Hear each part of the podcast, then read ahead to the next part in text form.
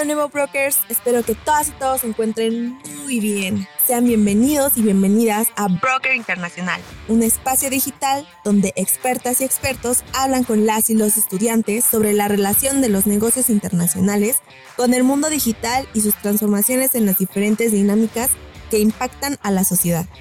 El podcast es resultado de una colaboración entre el proyecto PAPIT IA 300 922 y el Observatorio Universitario de Negocios Internacionales de la UNAM en Escuiquiga.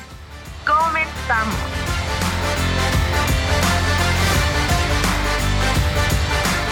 Hola de nuevo brokers, bienvenidas y bienvenidos a un nuevo episodio de Broker Internacional.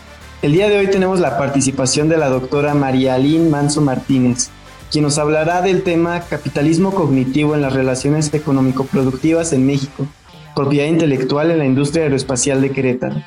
La doctora Marialín Manso estudió la licenciatura en Administración en el Instituto Tecnológico de Morelia.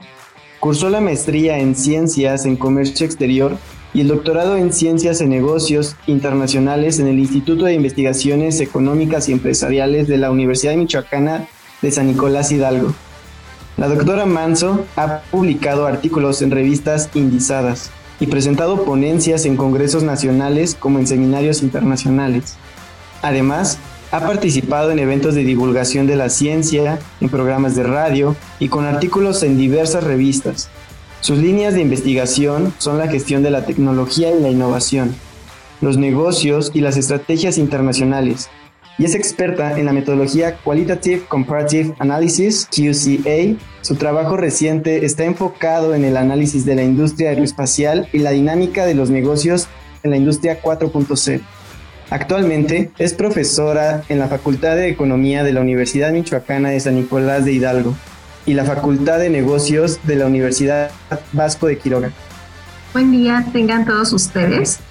Bienvenidas y bienvenidos a este espacio en el cual yo estoy muy agradecida de haber sido invitada por el doctor Abriel Hernández Mendoza, a quien le mando un saludo muy grande. Y bueno, también quiero darle eh, la bienvenida a toda la audiencia y espero les guste y les sea de interés el contenido que les traemos el día de hoy. Bienvenidos a este su espacio Broker Internacional. El día de hoy vamos a hablar un poco sobre el capitalismo cognitivo y en estas relaciones económico-productivas que se vive en el país. También hablaremos un poco sobre la propiedad intelectual en la industria aeroespacial en el estado de Querétaro. Si me lo permite, doctora, me gustaría iniciar, para estar en la misma sintonía, preguntarle, ¿cómo se define el capitalismo cognitivo? Bueno, primeramente, Fernando, para la audiencia que, no, que nos escucha y que no es experta en el tema, podemos definirlo como el enfoque teórico económico que liga el conocimiento al trabajo como práctica individual y social productiva. Y esta pues también es transformadora de la realidad material, la que todos conocemos. Este enfoque trata de explicar cómo un bien privado es capaz de generar un valor de cambio con el fin de maximizar las utilidades a través del conocimiento visto como agente privado. Y bueno, nosotros sabemos que el conocimiento puede protegerse a través de diversas formas, como patentes, licencias, diseños industriales, derechos de autor, etc. Y justamente uno de los elementos que es necesario que nosotros definamos para poder entender eh, el contexto como tal es el trabajo inmaterial. Uno de los autores que lo define por excelencia es Lazarato en un texto de 1964, en donde nos dice que el trabajo inmaterial es conocido como aquel contenido informacional y el contenido cultural que se genera en la actividad productiva y que recae en lo que es la parte eh, material que nosotros conocemos como mercancías o productos que tenemos en el mercado. Y bueno, el trabajo inmaterial no es como tal un concepto que haya surgido eh, recientemente, sino que ya desde hace varios años, desde varias décadas, eh, algunos economistas, además de Lazarato, pues también trataron de integrarlo a una serie de conceptos como el trabajo intelectual masificado, el trabajo que definido con, nuestro economista Marx es General Intellect. Y bueno, em, al final del día, este, este concepto, es importante que nosotros lo podamos comprender para poder eh, interpretar la importancia que tiene eh, desde la perspectiva de valor en los productos. Me sorprende cómo detrás de un concepto podemos encontrar mucha información al respecto. Y me gustaría, aunando un poco más en ello, ¿podría darnos algunos antecedentes de este concepto?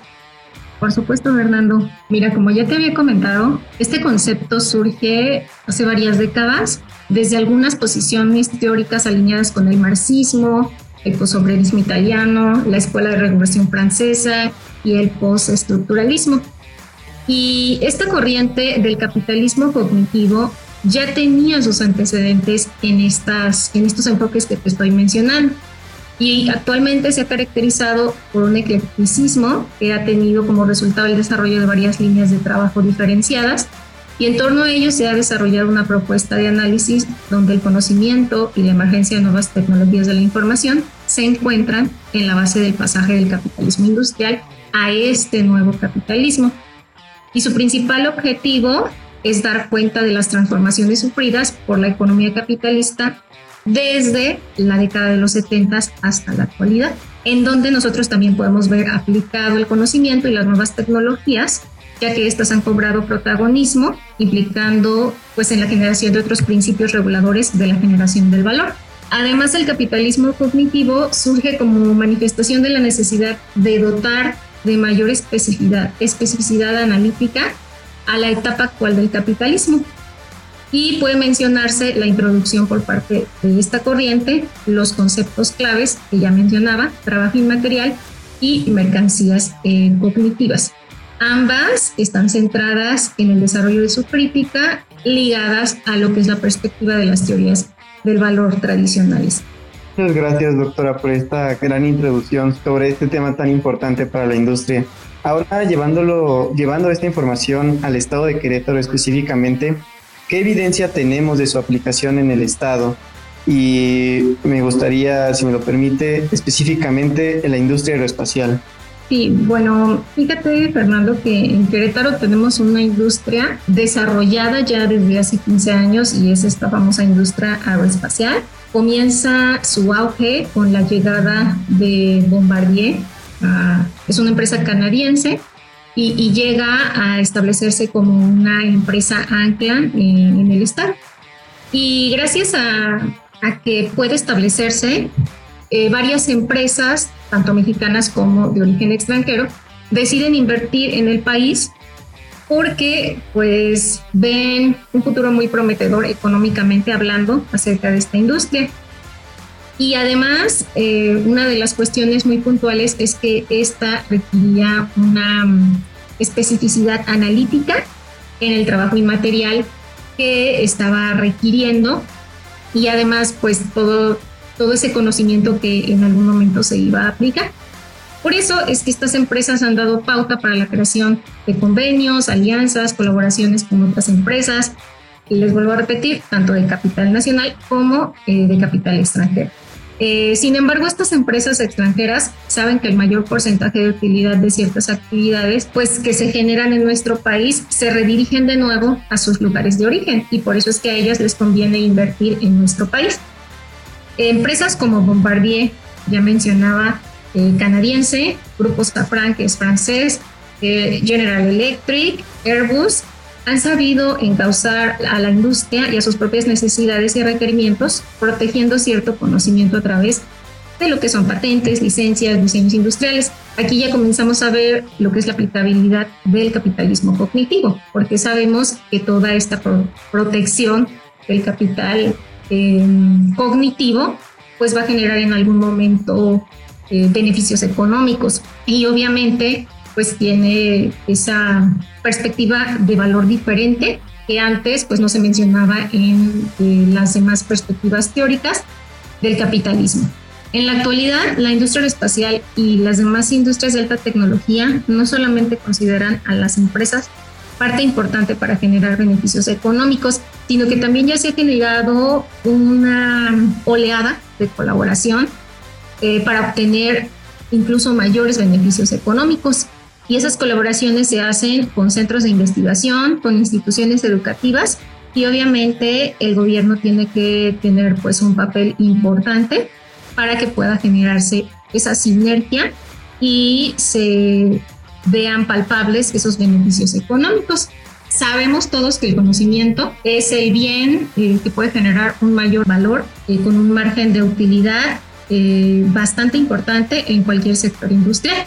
Y Querétaro es reconocido en el mundo por esa sinergia y por ese trabajo colaborativo en la producción de aeronaves. De hecho, el Aerocluster forma parte de la industria espacial, ya es perteneciente a una organización internacional de clusters y esto obviamente impulsa su crecimiento y además favorece a lo que es toda esa creatividad colectiva que eh, déjenme hacer una puntualización aquí.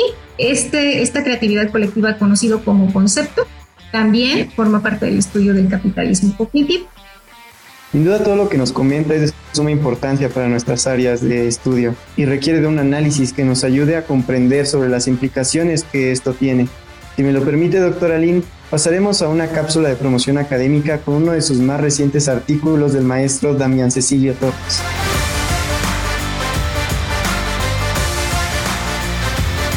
En esta emisión hablaremos del libro Temas controversiales en materia fiscal, el cual fue recientemente publicado por el Colegio de Contadores Públicos de México.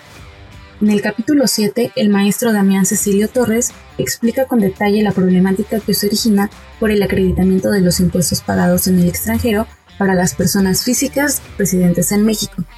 El autor realiza un análisis de la doble tributación, su alivio mediante el uso de los mecanismos contenidos en la ley del impuesto sobre la renta y explica que el acreditamiento en México de los impuestos extranjeros es inequitativo para personas morales y físicas que obtienen ingresos por dividendos. Es un texto que invita a reflexionar sobre la importancia de la carga fiscal al realizar transacciones internacionales y las alternativas que se tienen para reducirlo.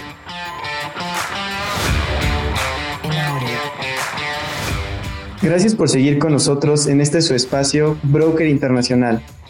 Retomando el capitalismo cognitivo en las relaciones económico-productivas en México, quiero preguntarle, doctora, ¿qué resultados económico-productivos podemos esperar en un futuro con la aplicación de este concepto en México? Bueno, Fernando, pues mira, eh, los resultados tanto pueden ser favorecedores como negativos, dependiendo del manejo y la aplicación del concepto. Eh, primero les voy a hablar acerca de algunos aspectos negativos y que pues pueden darnos una perspectiva general de lo que, de lo que puede pasar. Si nos centramos en algunos aspectos negativos, podemos hablar de la no inclusión de las empresas nacionales dentro de ese cálculo mercantil eh, del que les hablaba anteriormente, de las diversas actividades productivas que existen en nuestro país, específicamente en la industria espacial. Sabemos que gracias a la llegada de empresas extranjeras esto se logra toda esta sinergia. Sin embargo, tenemos que asegurarnos que parte de esa ganancia se quede obviamente en nuestro país.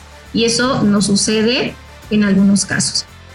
Bueno, luego otro aspecto es el detrimento de la población, del entorno, de la tierra en general, Sabemos que tenemos recursos limitados y pues necesitamos compensar los daños que generamos al extraer esos recursos, al utilizarlos, al producirlos, etcétera.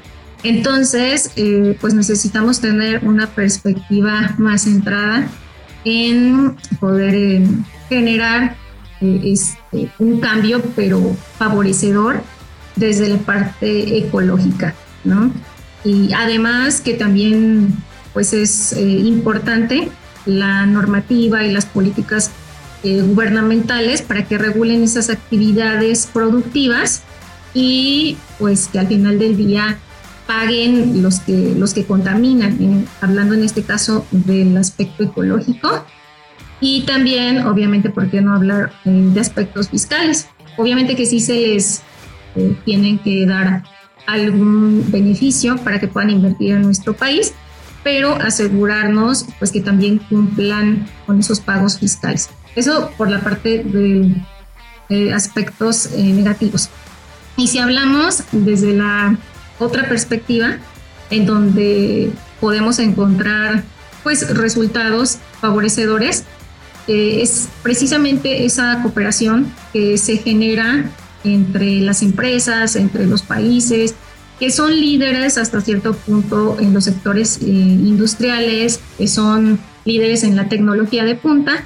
Entonces, gracias a la aplicación de esas tecnologías en nuestro país, eh, México o los trabajadores en México pueden aprenderlas y si no replicarlas en empresas nacionales, al menos adaptarlas y adoptarlas a todos esos procesos que involucra la actividad productiva. Y además, eh, pues es necesario que esté siempre vinculado el fin del desarrollo económico eh, y social.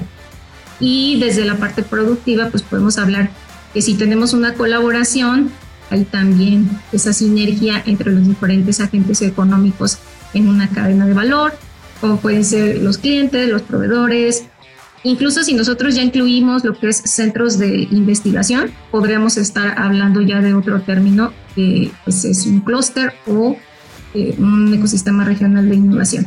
Y bueno, además también existen eh, externalidades positivas que se centran en la discusión económica los famosos spillovers, es toda esa derrama de conocimiento que se puede aplicar a través de las prácticas, procedimientos dentro de las empresas y obviamente esos eh, conocimientos pues son favorecedores para incluso eh, generar la especialización del capital humano.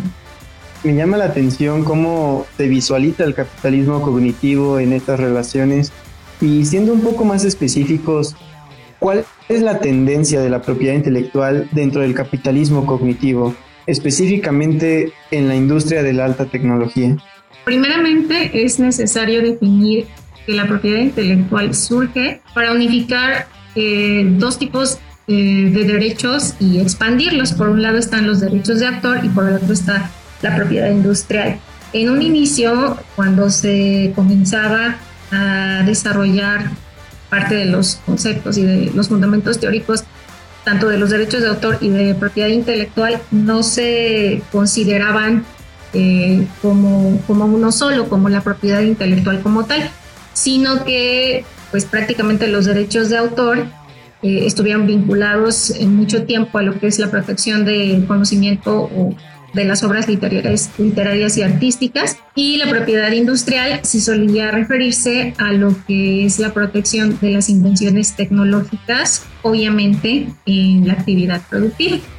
Cuando llega la información digital, cuando logra desarrollarse y aplicarse en cualquier tipo de industria, específicamente dentro del enfoque del capitalismo cognitivo, son un producto que se vincula en uno solo y hoy pues podemos tener la propiedad intelectual como uno de los conceptos también incluso eh, base para poder explicar ese capitalismo cognitivo. Y desde siempre las industrias de alta tecnología han mostrado un comportamiento dinámico en la generación de conocimiento y obviamente también eh, tienden a proteger eh, ese conocimiento a través de lo que conocemos como, como propiedad intelectual su normativa, tanto de los países como de las industrias que son altamente desarrollados en tecnología, pues tratan de promover eh, su desarrollo, su consolidación y obviamente su protección. Y las empresas de esta industria han, detenido, han tenido que proteger ese conocimiento. Antes, eh, pues obviamente ellos trataban de ser los líderes, los primeros en el mundo en desarrollar cierto avance tecnológico, pero hoy en día ya se tiene eh, evidencia de que existe esa creatividad colectiva que genera todos esos cuerpos de trabajo de especialistas en varios campos y obviamente esto nos habla de una multidisciplinariedad en la actividad productiva que muestra el trabajo donde el conocimiento intelectual se aplica de manera masificada gracias al uso y esa generación de tecnologías nuevas. Esta propiedad intelectual sigue generándose y se seguirá generando y las empresas e industrias que la desarrollen de manera recurrente pues serán los que siempre lideran los mercados y los sectores. Pues la diferencia entre los enfoques teóricos eh, del capitalismo anterior o de los varios capitalismos que, tenemos, eh, residen precisamente en esta forma colaborativa de generar tecnología. Sin duda esta ha sido una gran entrevista en donde hemos aprendido sobre el capitalismo cognitivo y estas relaciones que son de suma importancia para la industria. Para ir finalizando, doctora, ¿qué recomendación le daría a todas las personas interesadas en adentrarse en estos temas, ya sea por curiosidad, investigación, trabajo? ¿Qué recomendación les daría, doctora? Bueno, definitivamente este tema es interesante desde lo que es el uso y aplicación del conocimiento de la propiedad intelectual y su vínculo con las industrias de alta tecnología. Hoy en día no podemos dejarlas de lado y más porque estamos inmersos en todas estas eh, nuevas prácticas, tanto empresariales eh, como productivas. Y los expertos mencionan pues, que seguirá siendo parte de la agenda, eh, tanto teórica como de política pública durante todo el siglo XXI.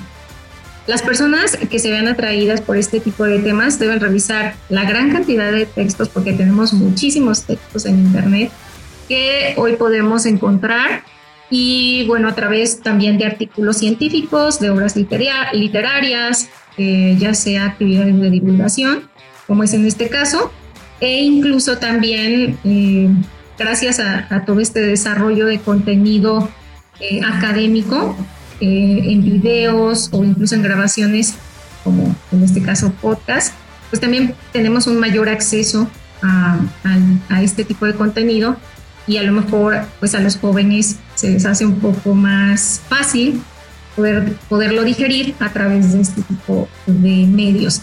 Y bueno, yo quiero recomendarles un texto muy interesante titulado Humanidades Digitales, Diálogos, Saberes y Prácticas Colaborativas, en red de Francisco Sierra Caballero, que es un trabajo desarrollado en colaboración con la UNESCO.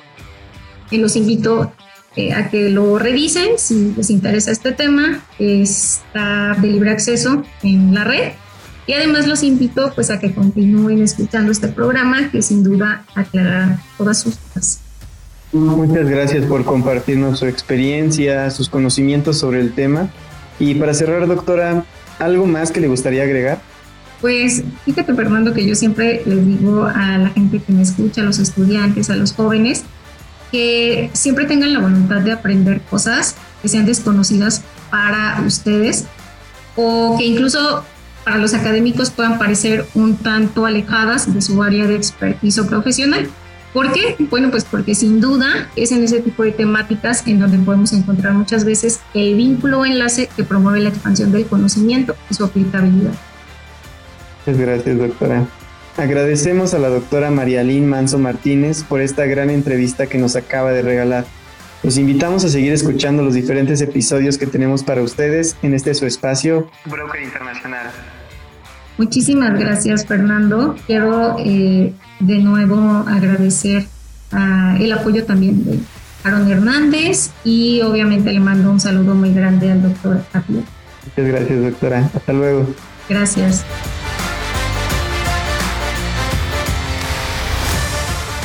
Los comentarios emitidos en este programa son resultado de los análisis y opiniones de los invitados, no representan la postura oficial de la UNAM ni del proyecto.